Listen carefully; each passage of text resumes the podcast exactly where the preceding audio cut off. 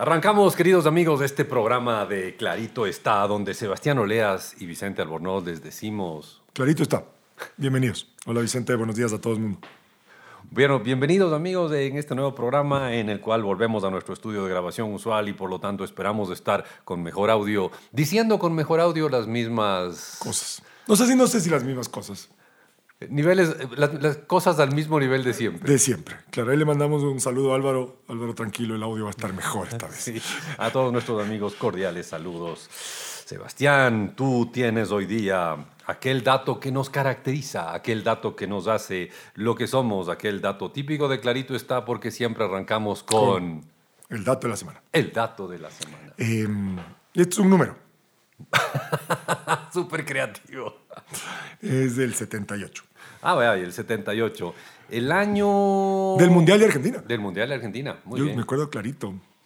Clarito está. ¿Dónde vi el Mundial? Clarito la está. final. La final. Holanda-Argentina. Sí, yo En una televisión de 14 pulgadas en blanco y negro con sintonizador mecánico. Maravilloso. Sí. Y había un montón de argentinos en casa. Maya. Qué Pero ya si quieren alguien saber, nos puede escribir para saber cuáles los detalles, porque había argentinos en, en la casa. Pero bueno, mamá.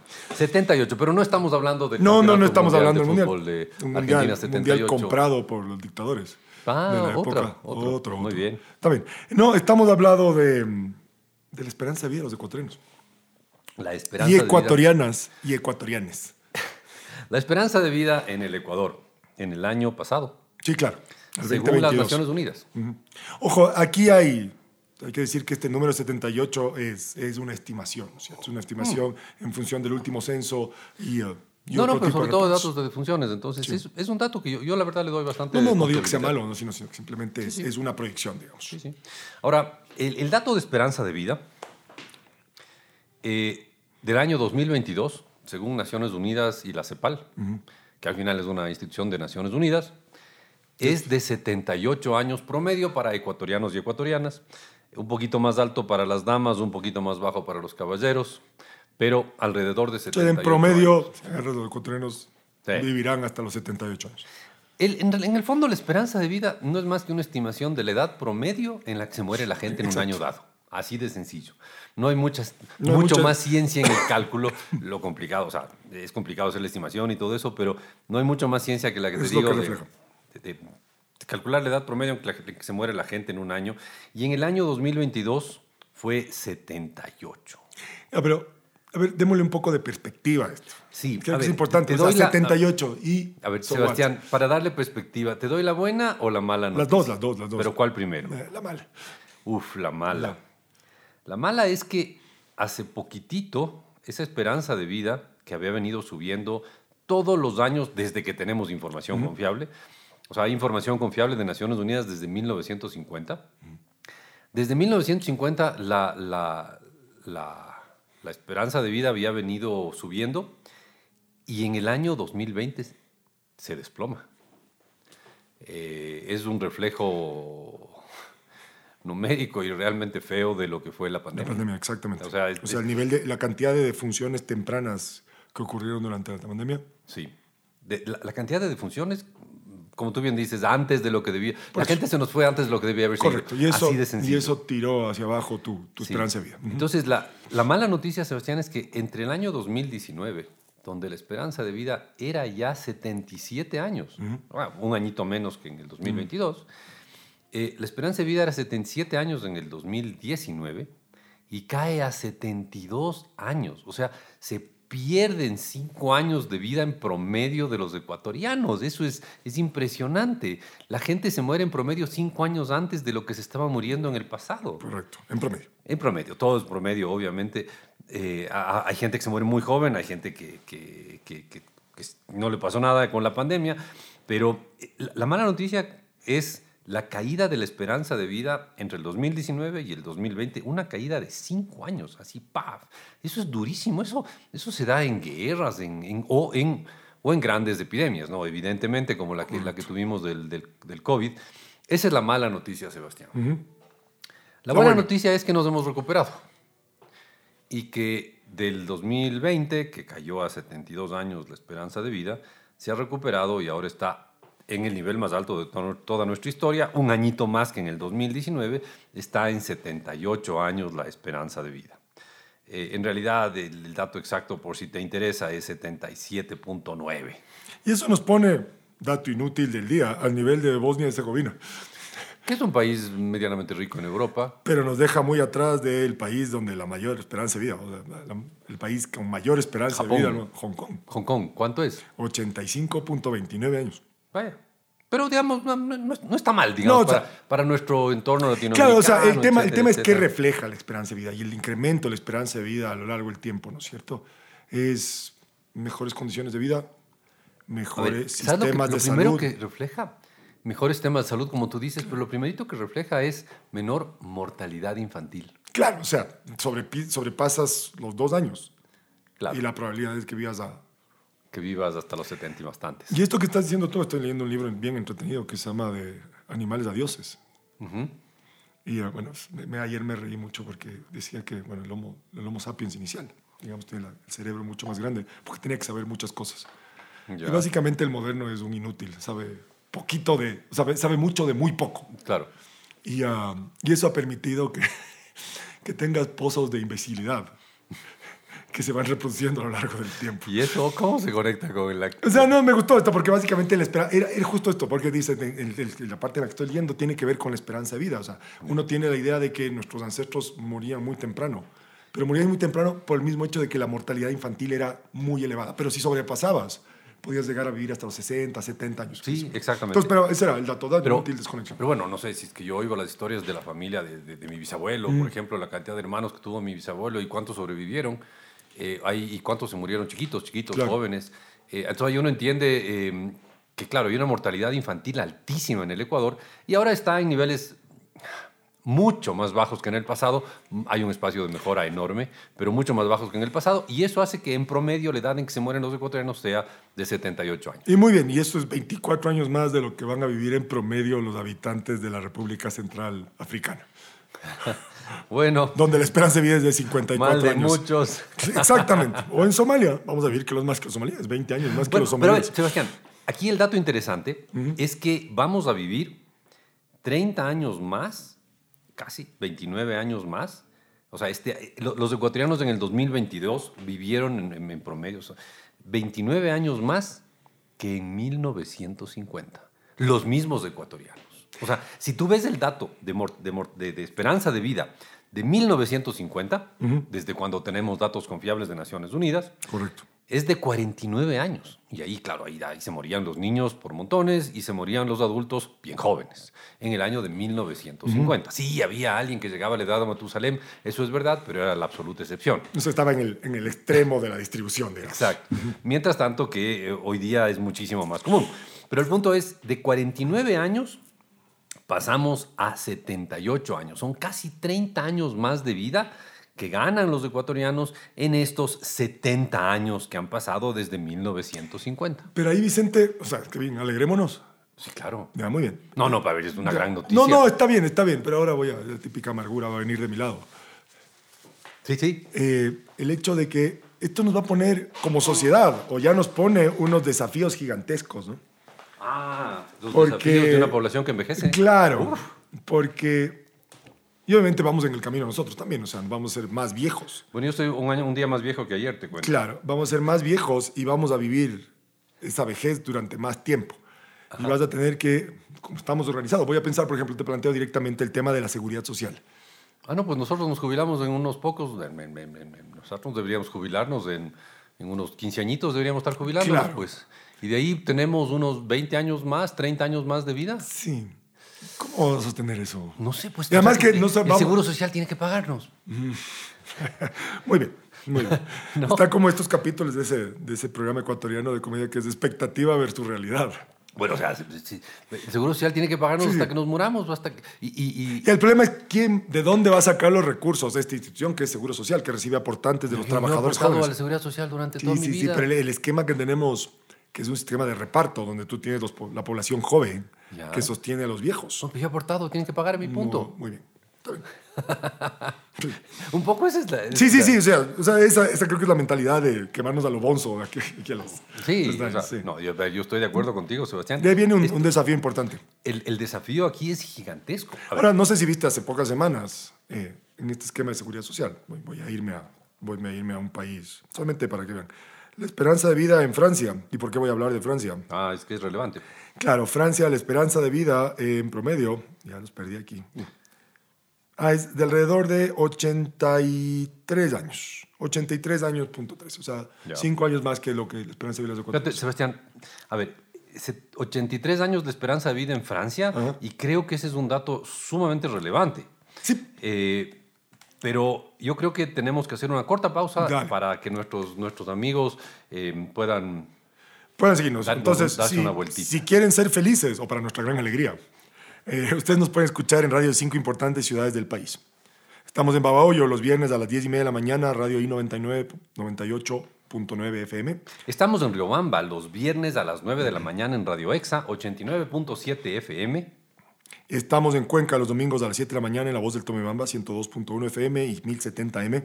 Estamos en Guayaquil los viernes a las 10 y 30 de la mañana en Radio I99 98,9 FM. Y estamos en Quito los viernes a las 9 de la mañana en Radio Democracia 920M y en Radio Exa 92.5 FM. Volvemos en un instante.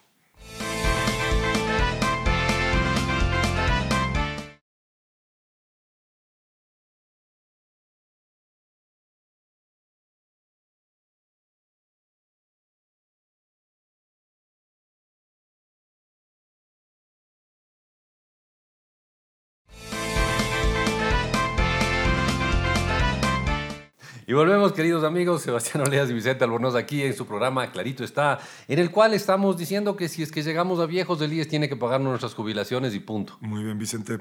Vas a ser un viejo pobre. vos. No es lo mismo que un pobre viejo.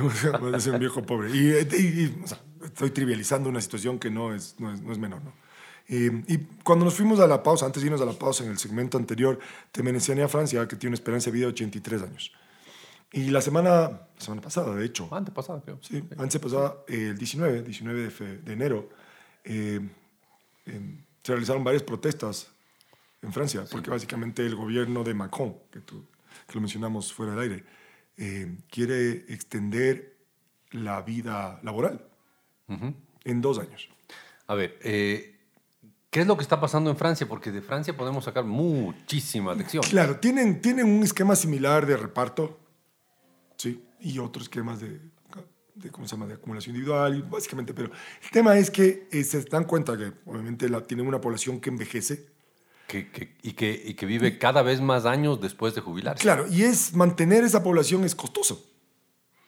Claro, obvio, te tienes que pagar pensiones por más años. Claro, más entonces, entonces la pregunta es, ¿quién va a pagar esto? Van a pagar aquellos que están aportando, que son activos en el sistema de seguridad social, ¿no es cierto? Tú, tú me estás diciendo que aquí en el Ecuador el que paga no es el IES, sino los aportantes del IES.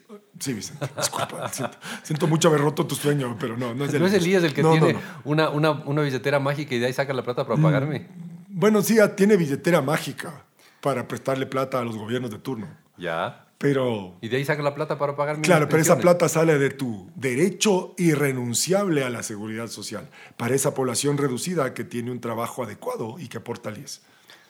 Entonces la plata del IES no es que sale de una No, mágica, no, no, sino no. de lo que aportamos los actuales Y ojo, y estoy pensando en que, o sea, una vez más, volviendo al comentario que acabo de hacer, todos esos aportantes van a tener que pagarle a los jubilados que en alguna vez aportaron.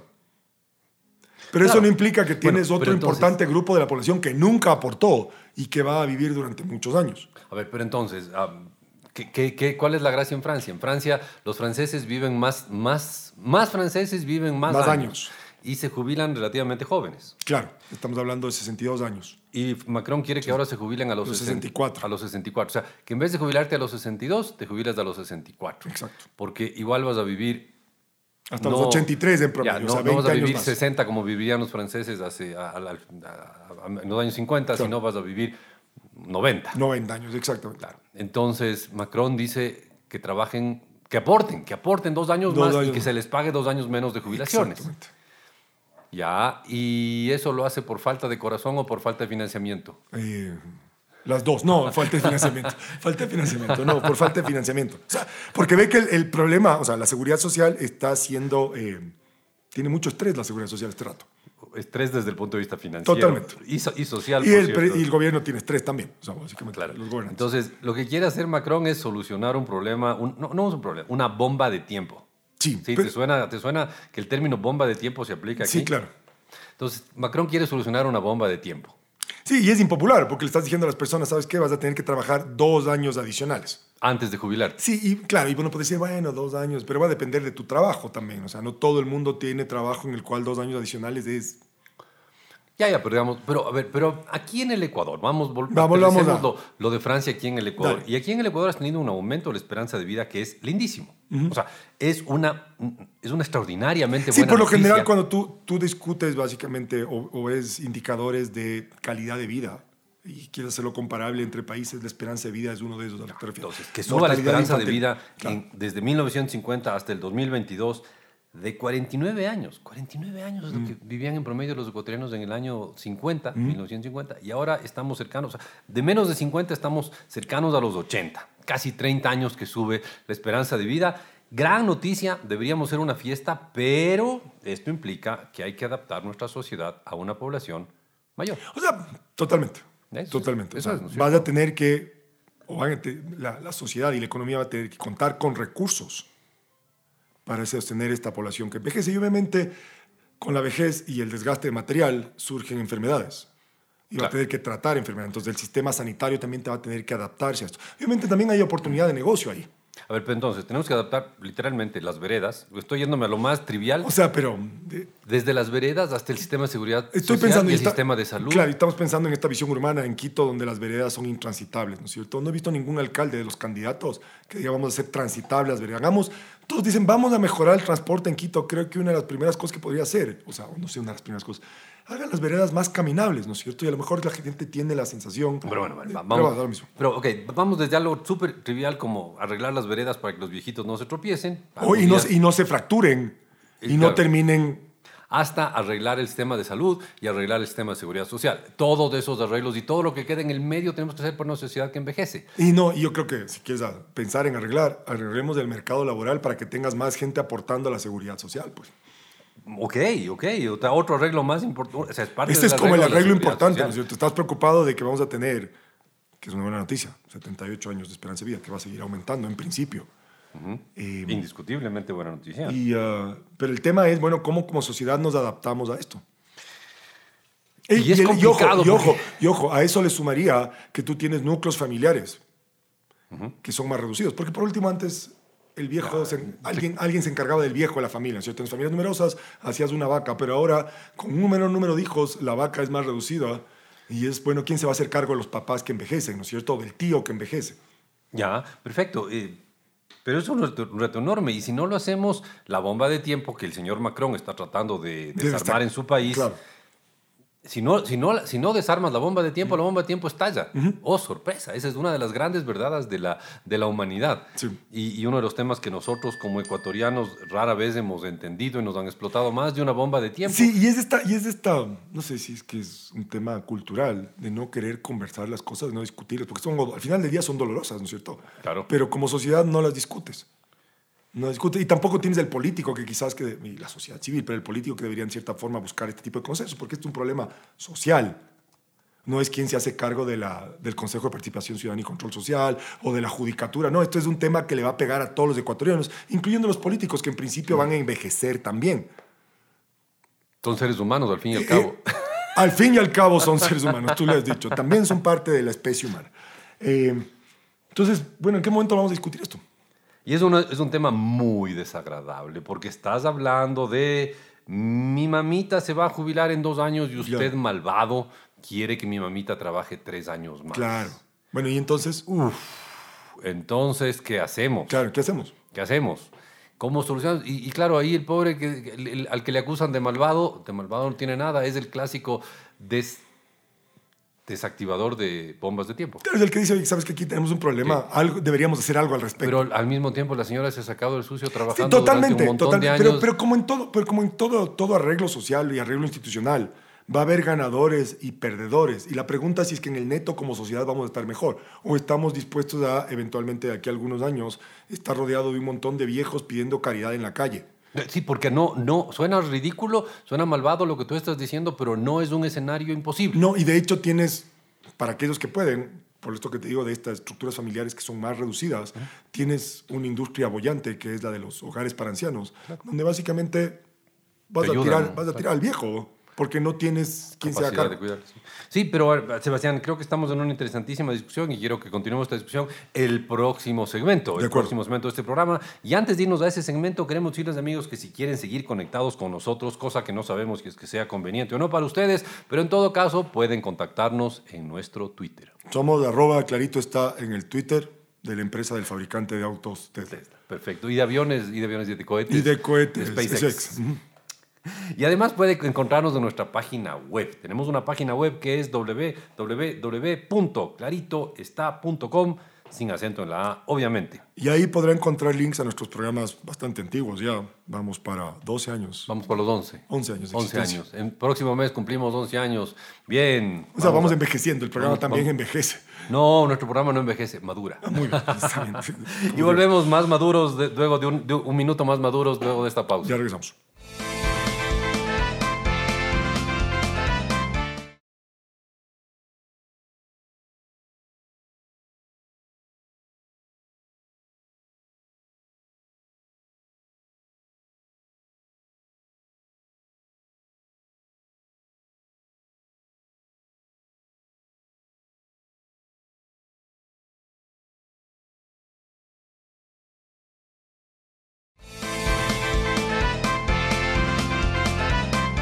Y volvemos, queridos amigos, aquí Sebastián Oleas y Vicente Albornoz en el tercer segmento, tercero y último segmento del día de hoy del programa. Clarito está en el que arrancamos una discusión sobre qué hacer con una sociedad que tiene la enorme dicha de tener una mayor esperanza de vida, pero que obviamente tiene varios retos derivados de tener una mayor esperanza de vida. Correcto.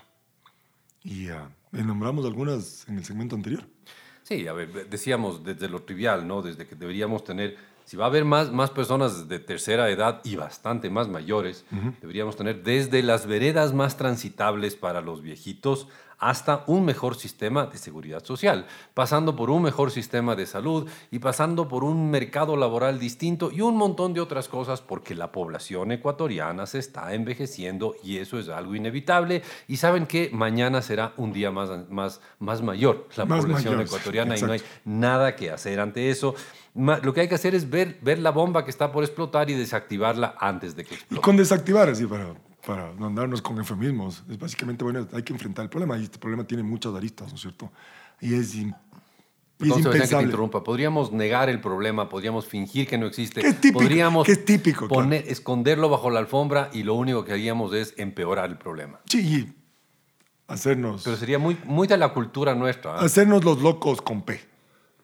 Ya. Y es muy de nuestra cultura. Es de nuestra cultura, muy de Pero recomendamos enfrentar el problema y decir, señores, aquí hay un problema, hay que enfrentarlo. Entre tantos problemas que tiene el Ecuador, este es uno. Este es uno de los grandecitos. Sí, claro. O sea, el problema de, de, una población, el problema, la población que envejece no es un problema, el problema es no adaptarnos a una población que envejece. Y eso pasa por diferentes opciones que podría haber en la seguridad social, específicamente en, el tema de pensiones de jubilación, porque hay dos mundos, salud de la seguridad social y pensiones de la seguridad social. Y ahí quisiera traer un programa que hicimos, unos tres, cuatro años atrás, Vicente, cuando hablamos del bono demográfico ecuatoriano. Que todavía lo tenemos. Claro, pero nos lo estamos farreando. Sí, claro. entonces, eso, eh, claro, pero el no aprovechar el bono demográfico ecuatoriano te pega directamente a cómo vas a gestionar esta población que envejece. Como sociedad, digo. O sea, no estoy pensando en un ente centralizado que gestione, pero como sociedad nos coordinamos para aprovechar el bono demográfico y al mismo preparándonos para tener una población mucho más, más vieja en poco tiempo, ¿no? Correcto. A ver, ¿qué podría hacerse en la seguridad social? Ahí hay, en resumen, resumidísimo, tres posibles caminos. Uno, optimizar la operación. O sea, sacar todos los pipones que están... Sacar los pipones, invertir mejor, cuidar la plata, O sea, Hacer más con menos recursos. Ya. Por principio eso en todo lado es aplicable, no hay ninguna institución perfecta en este mundo. La dos es bajar las prestaciones. Sí. Y la tres es subir las aportaciones. Y a esa le sumaría una cuarta que es mucho más global y estructural. Es mejorar el mercado laboral ecuatoriano para que tú tengas más aportantes a la seguridad social. Ok, tienes entonces cuatro cosas. O sea, hay unas que son una directamente. y unas claro, tienes unas que le pegan directamente a la institución de seguridad social que tienes ahora. Y hay otra que es, como digamos, es también una, una la respuesta social. debería ser. Exacto. Entonces, y, y por ahí van a ir los, los tiros del rato en que enfrentemos el problema, pero antes... ¿Cuántos, ¿Cuántos políticos se sientan así? Miran, tenemos este problema, ¿qué vamos a hacer? Pero yo creo que, exacto, ese es el punto, ese es el punto. Porque antes de ver, ah, sí, tenemos que subir esto, bajar aquello, mejorar esto, pero antes de eso, lo, lo primero que necesitamos es una sociedad que diga, señores, aquí hay un problema que tenemos que resolver. Exacto. Eso, ese es el arranque de toda solución, el reconocer que hay un problema. Y eso es lo que no tenemos. Exacto. Y ese es el- el- uno de los serios problemas eh, en general con el Ecuador, que no enfrenta los problemas que tiene. Y ojo, eh, esto que estás diciendo tú no, no es nuevo. Hay varios académicos, buenos amigos nuestros, que han venido diciendo, mira, esto se viene, hay que hacer en la algo al academia se respecto". habla del tema. Sí, pero, pero como que, ¿y cuál es el impacto, cuál es la influencia que tiene la academia en el sector político? Evidentemente pequeño. cero, o sea, nulo, básicamente. Ah, Digamos, la academia habla del tema. Sí. Los, los- conocidos cercanos nuestros Claro. hablan del tema, pelean por el Pero tema. publican, pero publican sobre el tema. pero- publican sobre el tema, pero la sociedad en su conjunto no, no toma cartas en el asunto. Que hoy ya leía un- un- el título de un artículo que decía el riesgo de los sonámbulos de la montaña del desastre. Es básicamente la mala traducción del inglés. Básicamente la Ya. ciudad ecuatoriana está actuando como sonámbula, ¿no es cierto? Sí, o sea, mm, Camina dormida. En- este tema y en muchos otros, pero camina dormida. el, el zombie que no, no tiene conciencia que está a Exacto. punto de caer por la, por la quebrada y, y sigue caminando porque no quiere darse, pero en este caso es un zombie voluntario, no, no quiere darse cuenta de los retos que implica enfrentar una población ¿Por qué? más... Porque es una discusión incómoda. Sí, claro. Eh, por eso. O sea, es una discusión incómoda. Va a haber costosos, va a haber protestas, va a haber incomodidad social reflejada en grupos que se van a sentir afectados y otros que eventualmente pueden ser beneficiados. Pero es parte, digamos, de este, de este juego de, de transacción democrática, ¿no? Entonces, a ver, ¿cómo solucionamos el problema de seguridad social? Creo que, primero, no hay ninguna receta mágica y segundo es sentándonos a pensar cómo solucionarlo. Porque sin eso, no, no, y, y tomar conciencia que hay un Sí, problema. Hay un problema. Y de ahí sale ya todo el resto de cosas, ¿no? De ahí sale ya que, que, que, que hagamos esto, que hagamos aquello, que subamos esto, que subamos aquello, que optimicemos esto, que optimicemos aquello.